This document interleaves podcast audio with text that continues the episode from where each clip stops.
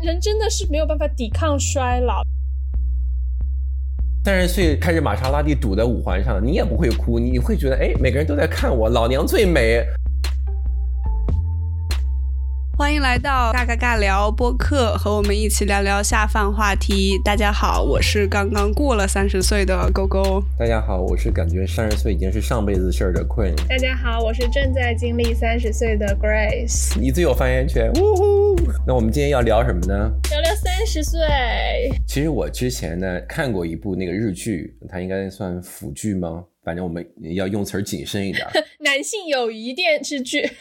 对对对，没错，他名字就叫《到了三十岁还是处男，似乎会变成魔法师》。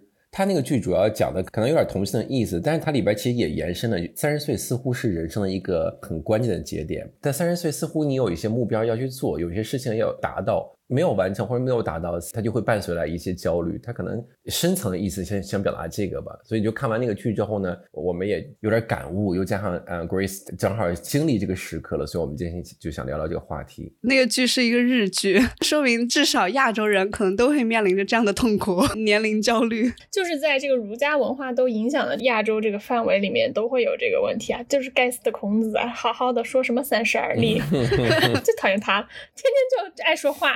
就你话多，对。那三十而立对于你们来说，就是确实会影响到你们吗？尤其是已经三十岁离你好遥远的 Queen，有必要一直强调这个问题吗？离你好遥远。我觉得三十岁，呃，可能对于所有人或者大多数人来，他可能就是从生理所谓的生理指外貌和这个事业上这两方面吧，经济条件，对吧？这两方面来说。我是丝毫没有任何的所谓的忧虑和压力，是不是因为不用结婚？就可能是因为没有追求吧，我觉得啊，就没有追求，可能就没有。就就比如说，你你你你在一个非常大的公司里边，或者你的事业做得挺好的，那你就会有不断欲望往前走，会有大的目标。我这都没有，所以我就觉得我没有什么特别大的 焦虑和动力，在外在上也没有。年龄越长，我反而觉得对我自自己的外在越满意。当我回头再看我以前照片的时候，尤其是，嗯，在上学的时候照片的时候，我觉得就可以一句话形容，就是一个面黄肌瘦的村炮。所以，所以，对，所以我肯定不会想回到那那个那个样子了。我喜欢有阅历的自己，我喜欢有经历的自己，所以我没有这方面的焦虑。八卦一下，你三十岁的时候情感稳定了吗？你会有情感上不稳定的焦虑吗？没有，因为那时候好像已经有男朋友了。是现在的老公吗？不是啊，他是，我就借用那个 Grace 的腔调说，他就是一个很贱的男人。什么我的腔调？真的很贱哎。那你们两个呢？嗯，先问 Grace 吧，Grace，因为在这个节点上了，那你是什么体会呢？什么心得呢？我。必须得说，因为就是我读书比较早，所以我身边的朋友和我同学平均都比我大个两到三岁，所以大家都会比我提前先进入三十岁这个坎儿。但以至于我在二十八岁的时候，我就已经开始做好这个心理准备了。就我看身边人都已经到了这个点上了，然后我那个时候就已经开始给自己做心理建设了，就是啊要三十了，三三十。那时候我陪一个朋友过生日，他正好是三十岁生日，然后我我那时候二十八，就跟他一起在那个 KTV 里面唱那个陈。嘉桦的《三十》啊，是叫那首歌嘛？就是人生才三十啊，还没有白头发，然后唱到爆头痛哭。哇！就是 什么原因让你们抱头痛哭？是因为喝多了，还是说哭自己的某种情绪？没有，可能就是一种情绪，反正就是啊，人生也也还是走到了这一步，因为我们都是很早就认识的朋友嘛，那种十几岁念大学的时候，不知不觉十多年也就这么过去了，然后就也到现在这个岁数了，那个时候才二十八，但我已经有这个 感受了，我就开始做这个准备，就觉得啊，三十岁好像我当我，而且我以前那个上在之前工作的时候，我还跟我那个时候的老板说，因为我那时候进去可能才二十五六的样子吧，然后我就说，哎，等我到了三十岁。我就换一种活法，就感觉就是好多人都把三十岁这个作为一个人生的一个小小的节点，然后就感觉到了三十岁要要做一些什么不一样的事情呀，或觉得到那一天可能会有什么东西不一样，或者到了那一天你的那个人的会会有一种有一点仪式感那种感受。反正我当时就跟他说，但就我我那个领导应该比我大了概大概有十岁吧，对，然后我当时跟他说说，嗯，我到三十岁我就要换一种活法的时候，他整个人就嗯轻蔑一笑。哈哈哈什么东西呀？就就就是就是轻蔑一下，然后结果就是嗯，今年果真也还是到了三十岁这个节点。Anything special？嗯，很开心，就至少今年三十岁生日是有人一起过的，就是虽虽然抠门，但也请我吃了一顿大餐。嗯，然后呃，至少在那个当下，我觉得我三十岁还是觉得开心的，但是也会还是有一些怎么讲，就是啊，好像到了这个岁数了，但其实人生活或者工作有什么大的变化吗？好像也没有。我以前想的换一种活法，原来到了这个岁数，你会有很多东西，嗯，放不下，就是你会多了很多。多考虑，就是这里分享一个小故事啊，就是我大概二十九岁的时候，因为一些工作上的原因，当时有一个机会，就是可以去去迪拜，等于是很像一个人生的一个路口，就是你到底是去一个完全。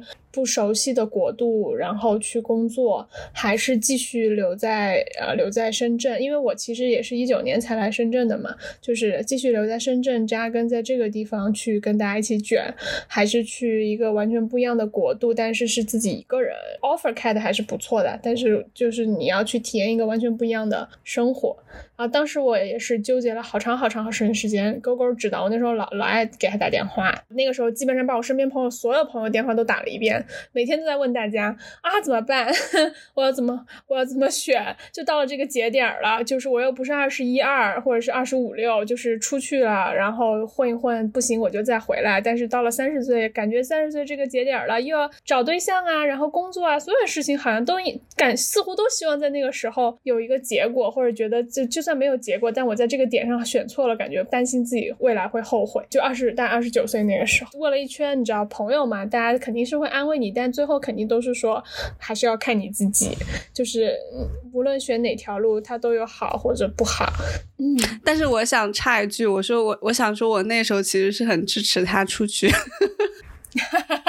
对对对对对，嗯，包括我那时候也跟我呃很爱的一个前男友。哈 哈我现在天天在这里，哈 哈就跟各种前男友。那干脆这集的名字就叫前三十岁所有前所有前男友的回忆。前男友没有没有没有没有没有那么多前男友，就刚好那个时候我呃二十岁遇就遇见的那个男朋友，就是我很爱的一个男朋友，他回国了，然后他也知道这件事情，然后他也很鼓励我去迪拜。就他他是一个很开，就是怎么讲呢？就是完全不想结婚，反正他那时候就完全不想结婚，就是一个很自由。的人，他就说那就去啊，然后去感受不一样的人生啊，什么之类的。我觉得可能在国外待久的人都会有这种吧，他们就不明白，就是在国内社会有压力，好吗？对对，是的，是这样随便随便让你这样出去浪。反正我我那个时候是是有，我觉得是两方的文化都在这边打架，我就是很纠结。我当时纠结了两个月，我那个封邮件我就一直没有回出去，纠结了半天，然后也跟好多人聊完之后，我最后还是把那个邮先打出去了。我就说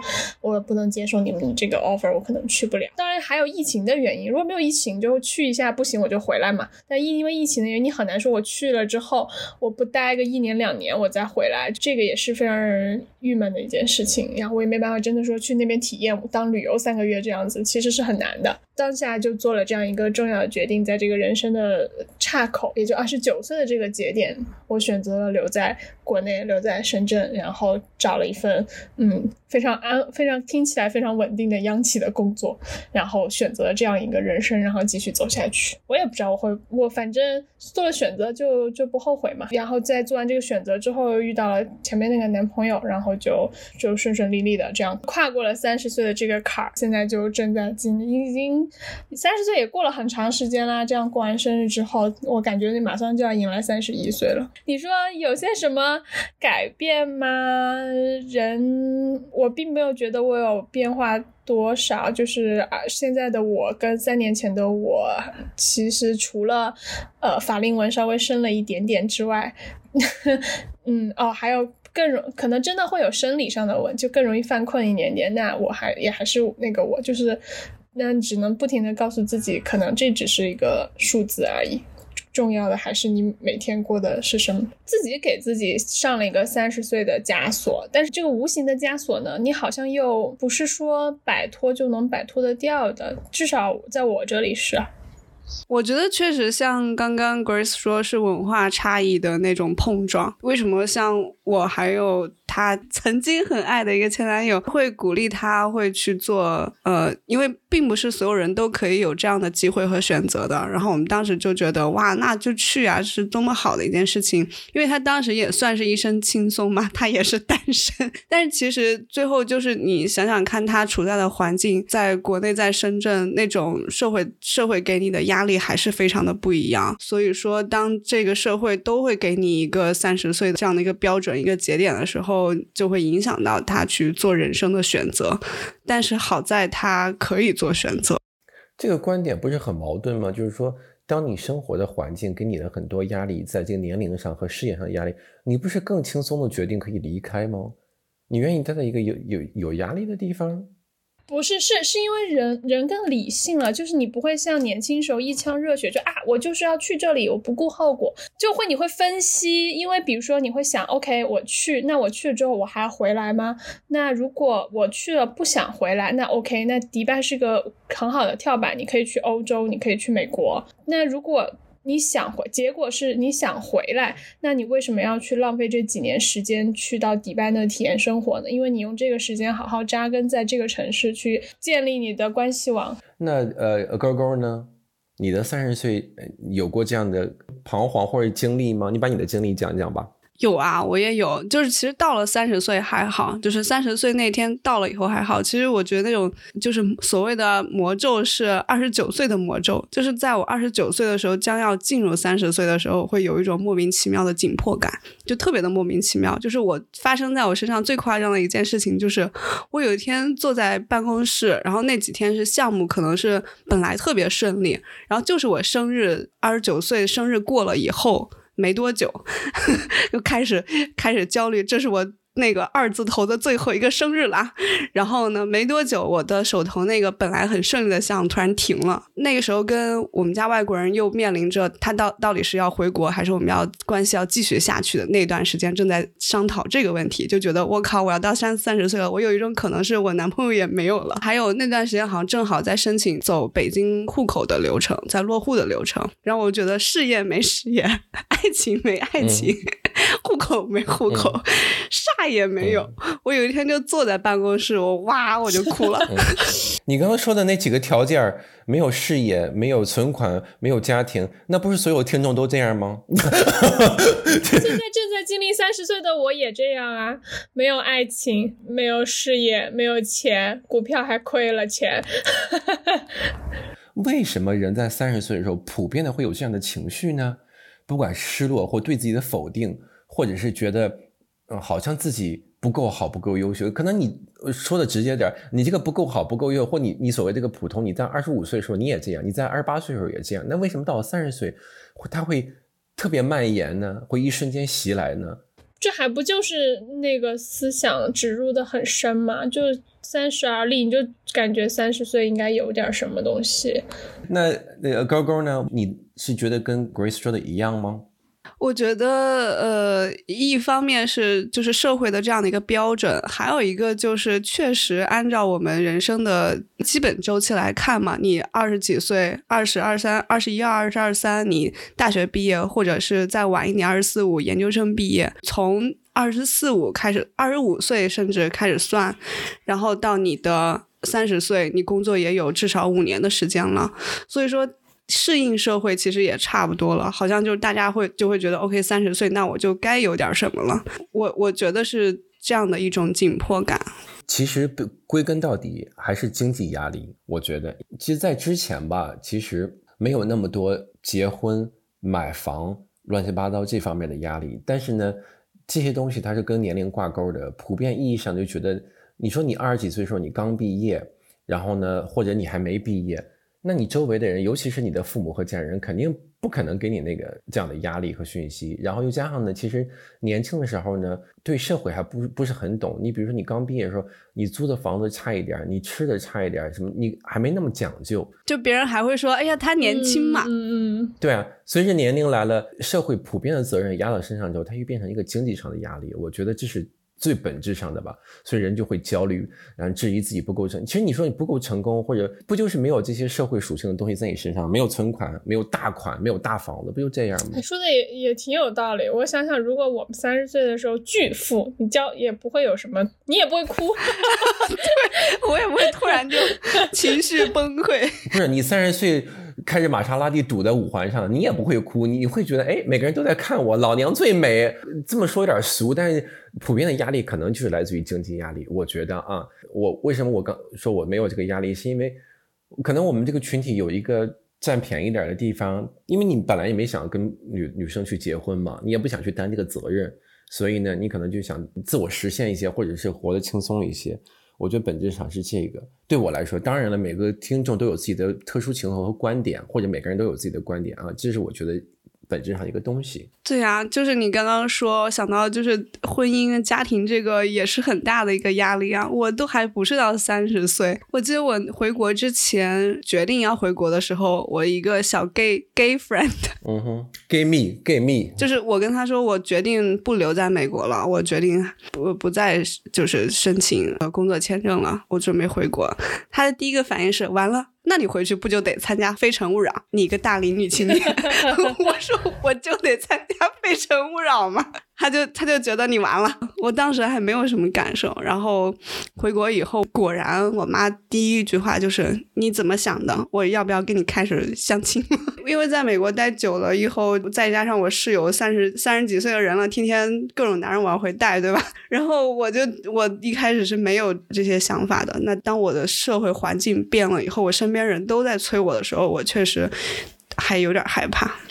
从自由主义到了嗯集体主义，它周围的这个生活环境肯定不一样，思想群体思想肯定也不一样，所以你你的心态也会被影响，或者或者我们普遍每个人的心态都会被影响。咱说的这些呢，其实就有点那个特别主观。那我想问一个问题，两位啊，就是说三十岁这个节点，那除了这些云里雾里的以外，那有没有实质上的在生理外貌？或者心理上的改变呢？咱就先先说有没有在生理上有没有改变呢？因为他有的人可能就感觉不到这个，比如说这个人他是个巨富，就像你说的含着金钥匙、含着钻石钥匙出生的人，对吧？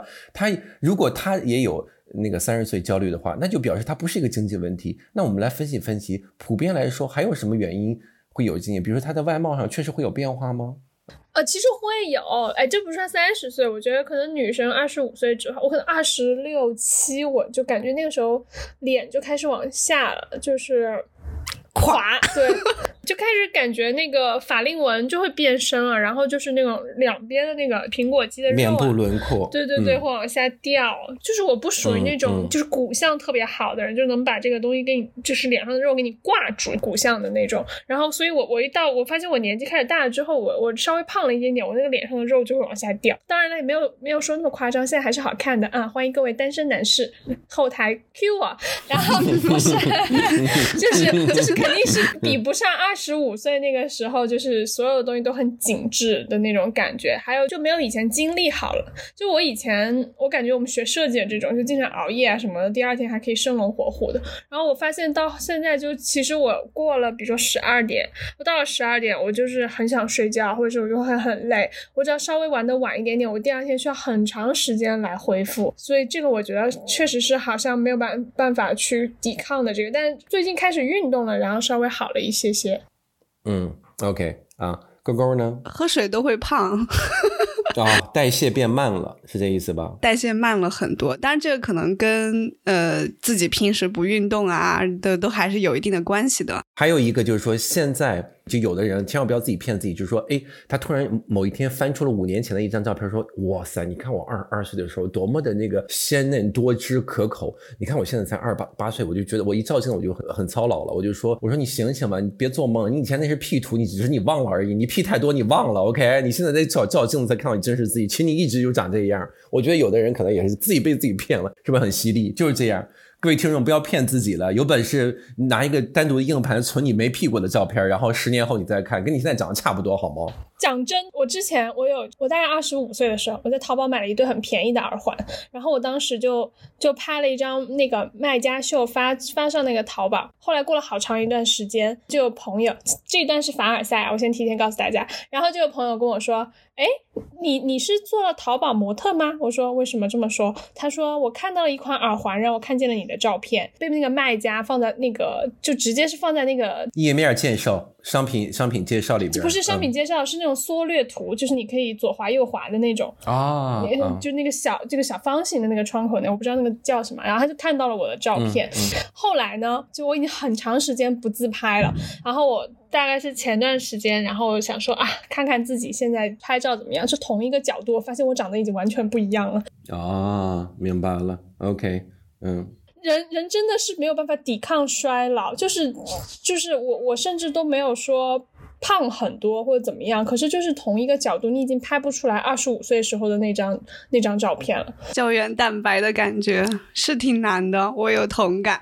对对，就很难。嗯。OK，可能男人是不是真的不一样啊？你们男人真的很讨厌。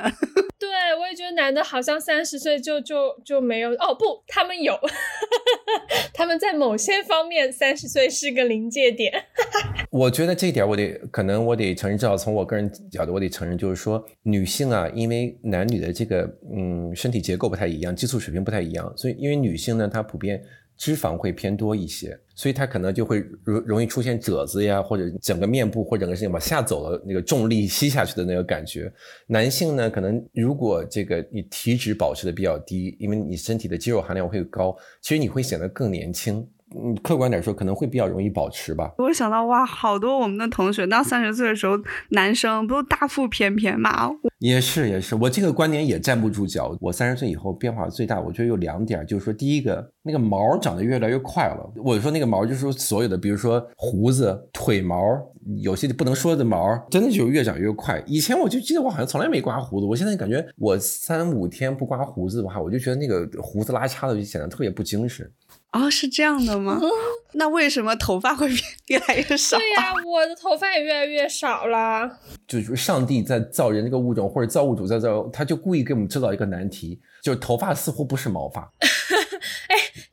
我我发现一件事情，男的年龄越大，眉毛会越来越浓。嗯，还有你看那些年纪稍微大点的人哈，比如说我们打球的时候呢，那个俱乐部呢，其中一个组织人呢，他年龄比较大，可能得将近六十岁了吧，但是他打打羽毛球打得很好，他人也很热情。他每次凑过来跟我说话的时候呢，我就觉得他那个那个鼻毛啊，会把我缠住，你知道吗？就是就是他那，你看到他那个人什么没看到，他已经秃顶了，没有头发了，他但是他那两撮鼻毛永远杵在外外边，跟胡子都连一起的。我每次看到他之后，我就特别想送他一个鼻毛修剪器，我说不要用再用鼻毛折磨我了好吗？你知道吗？所以就是是会越长越多，这个是真的。还有另外一个，我不知道你们俩有有没有那个三十岁左右吧，就会出现一个问题，就是睡眠质量会突然一下大幅下降。我不知道你们俩有没有这个问题？我没有，我完全没有。啊，没有。OK。一直睡觉都特别香，而且是那种倒头就睡。所以，Grace 的意思就是说，三十岁确实有变化，但更多的是在于外面上的变化和经济上的压力。但是在心理上呢？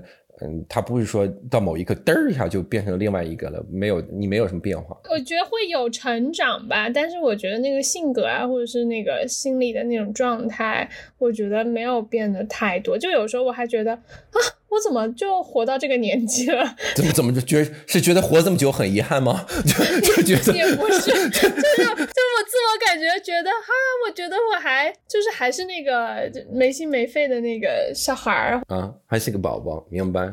嗯，那勾勾勾呢？我还好，我就是我刚刚说我二十九岁特别有魔咒，我整天特别焦虑。但是我到三十岁的时候，我其实应该那一年我应该是有好多好多的目标都达成。嗯，比如说我很早就在那个考驾照，但是因为一直忙，我都没有考。三十岁的时候我拿到驾照了，我拿到了北京户口，然后我还莫名其妙的升职了，还升了一个就是跳的有点跨越性比较大的一个职。那你哭啥？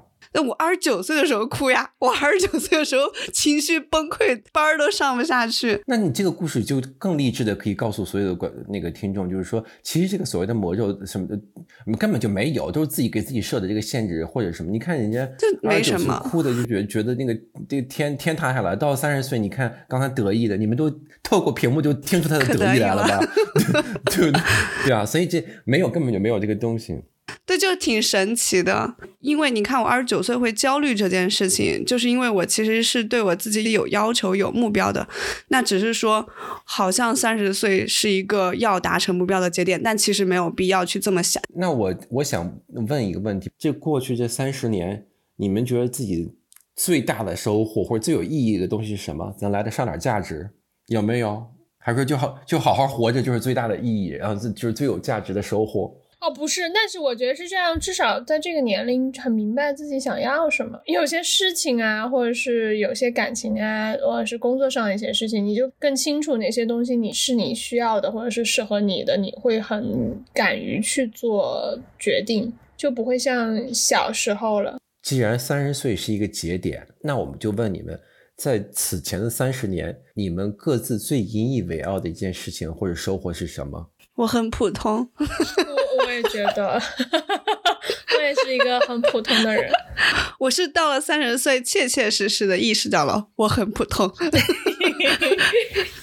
你最大的收获就是说，正视了自己的普通，接受了自己的普通，是这意思吧？就。开开心心过好自己每天生活的，我以前还挺有叫做什么事业心，或者说我觉得啊，我肯我我以前小时候觉得我三十岁我应该是一个事业型女强人，然后现在到了三十岁，对 对对，现在到了三十岁就是啊，下班了吗？晚上吃什么呀？就是三十岁，你觉得最大的收获就是一个平和的心态，平和的处事态度。我觉得，我觉得不是平和，是是放弃吗？是放弃？是接受？是接受？是接受？我不知道 Queen 有没有看过一个电视剧，也是一个日剧啊。今天日剧开头就又提到一个叫《东京女子图鉴》。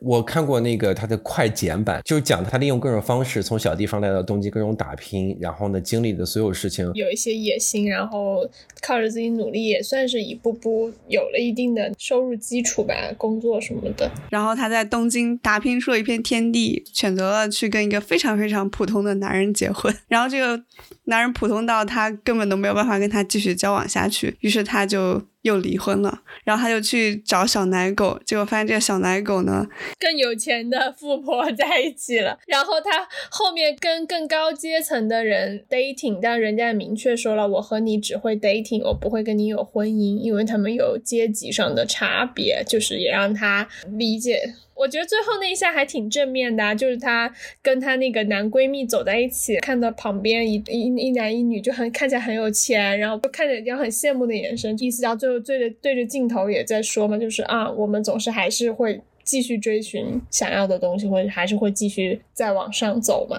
那个勾勾已经有一个什么特别的方法偷看了我的文案，因为我问这个问题的时候呢，其实我准备了一个答案，这是我真实的感受，就是在过去的三十多年，我觉得我就是最引以为傲的决定呢，就是努力的从一个小地方来到了北京，它改变了我的一生。